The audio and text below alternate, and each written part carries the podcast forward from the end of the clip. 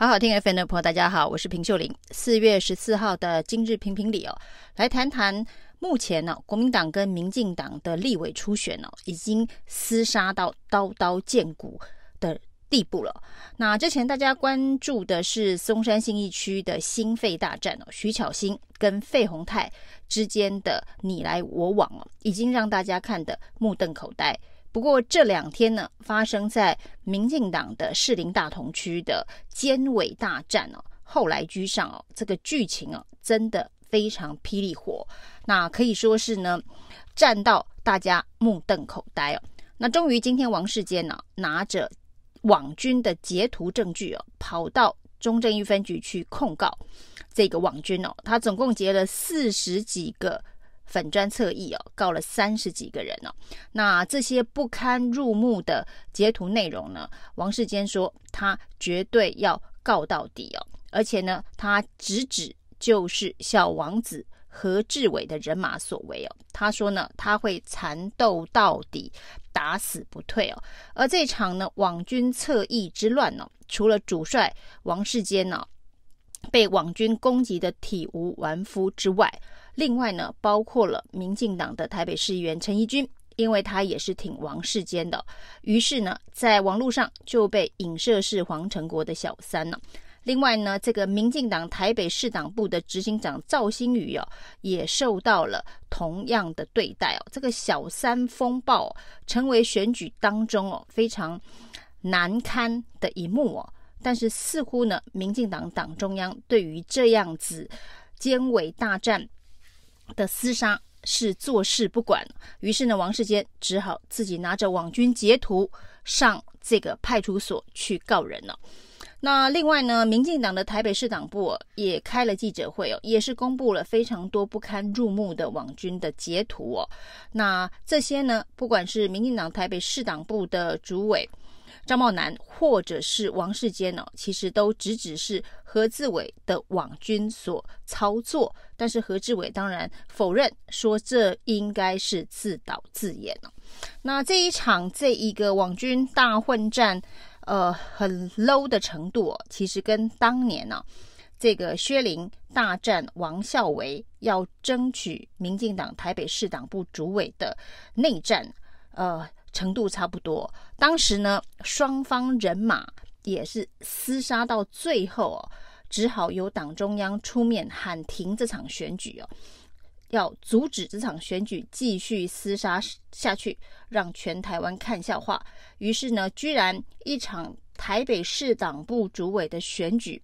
突然被喊停啊！其他各地的县市党部的主委都顺利的选举结束。不过呢，台北市党部主委的选举因为实在太过难看了，简直是伤害民进党的形象到非常的不堪。于是最后呢，由党主席出面喊停。那最后呢，推上了吴怡农。把整个事情呢暂时度过危机哦，当然后续呢，吴怡农任内啊，台北市党部主委任内，还是发生了这个黑道入党的赵介佑事件呢。那赵介佑事件也成为呢，在这一个薛林大战王孝雄败战的绿色友谊连线薛林这一方，经常拿出来炒作的话题哦。这个包括了赵介佑、赵新宇以及跟黄成国。等等的关系哦，那这一场恩怨呢，从这个四年前一直打到现在哦，那持续火都没有灭，而且呢，在监委大战争取民进党的这一个士林大同区的选战初选大战当中哦，简直就像火山爆发一样。而这一场这个火山爆发，当然对于民进党来讲哦，可是形象重伤。而且呢，在这个民进党的党主席赖清德才刚刚呢，呃，通过了党内的提名哦，因为是同额这个初选，没有人跟他竞争哦，就在呃星期三才刚刚的黄袍加身，成为民进党的总统候选人呢，那提出了相当多的这个总统竞选的口号，那没想到呢，立刻就发生了监委的。网军大战，而这个网军之乱呢，一直是民进党内的这个选举操作，从初选到大选都是无法处理的毒瘤哦。这个就像是狗咬尾巴，尾巴咬狗哦。民进党呢过去依赖网军打选战呢，那认为只要出动网军，任何风向都可以带，任何的选举都能够打胜仗。那于是把这些网军越养越大，口味越养越重，那出手是越来越脏了。那今天在初选当中会出现这样党内同志互相泼粪，然后呢，网军用这么样子的一个激烈的方式相互攻击哦，这一路走来呢，是民进党在选战当中所豢养的网军不断的这一个壮大，然后呢，最后成为失控的怪兽的一个浮现出来的现象而已。而这一场呢，这一个尖尾大战呢、啊，那这样子的一个网军乱斗，甚至已经造成了派系之间的火拼啊。民进党的这个派系啊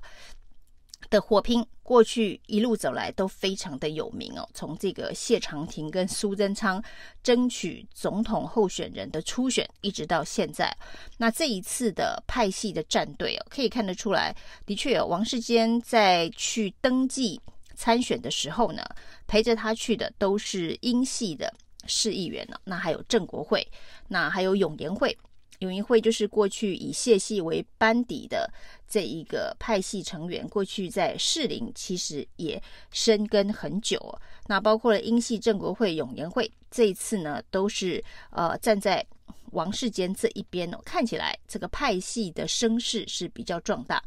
而在何志伟这里呢，呃，主要当然他自己的派系绿色友谊连线之外哦，那新潮流包括了刘世芳、郭国文等啊，的确也似乎是站在何志伟这一边哦。所以呢，这一次的这个派系的火拼对决，那可能是英系正国会加上永延会对上新潮流加绿色友谊啊。那在民进党的这一个初选投票当中。派系的组织动员是一股相当重要的力量啊。那这一次的这个双方的对决，最后会有什么样的结果？民调上面呢，王世坚可能占上风了。但是呢，进入了组织战，因为何志伟家族的绿色友谊连线在士林区的这个扎根是非常的深厚哦。那会不会在组织动员大赢的状态之下呢，反而把这一个民调盘给翻过来哦？那这个派系火拼的结果，四月十七号，因为下个礼拜就要开始进行民调，民调结束之后一翻两瞪眼就有了结果，所以呢，监委大战的最后的这个战况啊，会比心肺大战还要早出炉，因为心肺大战基本上游戏规则比较复杂，那也是下个礼拜就会进行民调，民调结束之后呢，周末还有一个党员投票，而心肺大战的游戏规则当中呢，党员投票的决定性呢，恐怕比之前的民调还要高，所以呢，还会再。多拖长一段时间才决定。那不管是这一个国民党的心肺大战呢，或是民进党的监委大战呢，其实都是两大政党这个初选游戏规则当中哦，呃，让人民看得傻眼的部分哦。那泱泱大党处理党内的初选呢，居然可以达到全民看好戏啊！大家都在看这一场。这两场火拼哦，最后会不会造成两大政党在某些部分上面的伤口无法愈合？所以呢，对于国民党未来最有可能的候选人侯友谊来说，心肺大战所造成的后续的影响啊，那不管是对于假设徐巧芯落败之后年轻选民的反扑，或者是整个松山信义区这一席立委。成为民进党渔翁得利的机会等等哦，都是未来的总统候选人侯友宜必须设法去化解的。那对于赖清德也一样哦。那虽然很快的下礼拜呢，这一场惨烈的初选就会落幕，但是这中间所造成派系火拼的心结以及裂痕，会被持续的蔓延到其他的战区哦。那也是赖清德。会非常头痛的问题啊，那所以呢，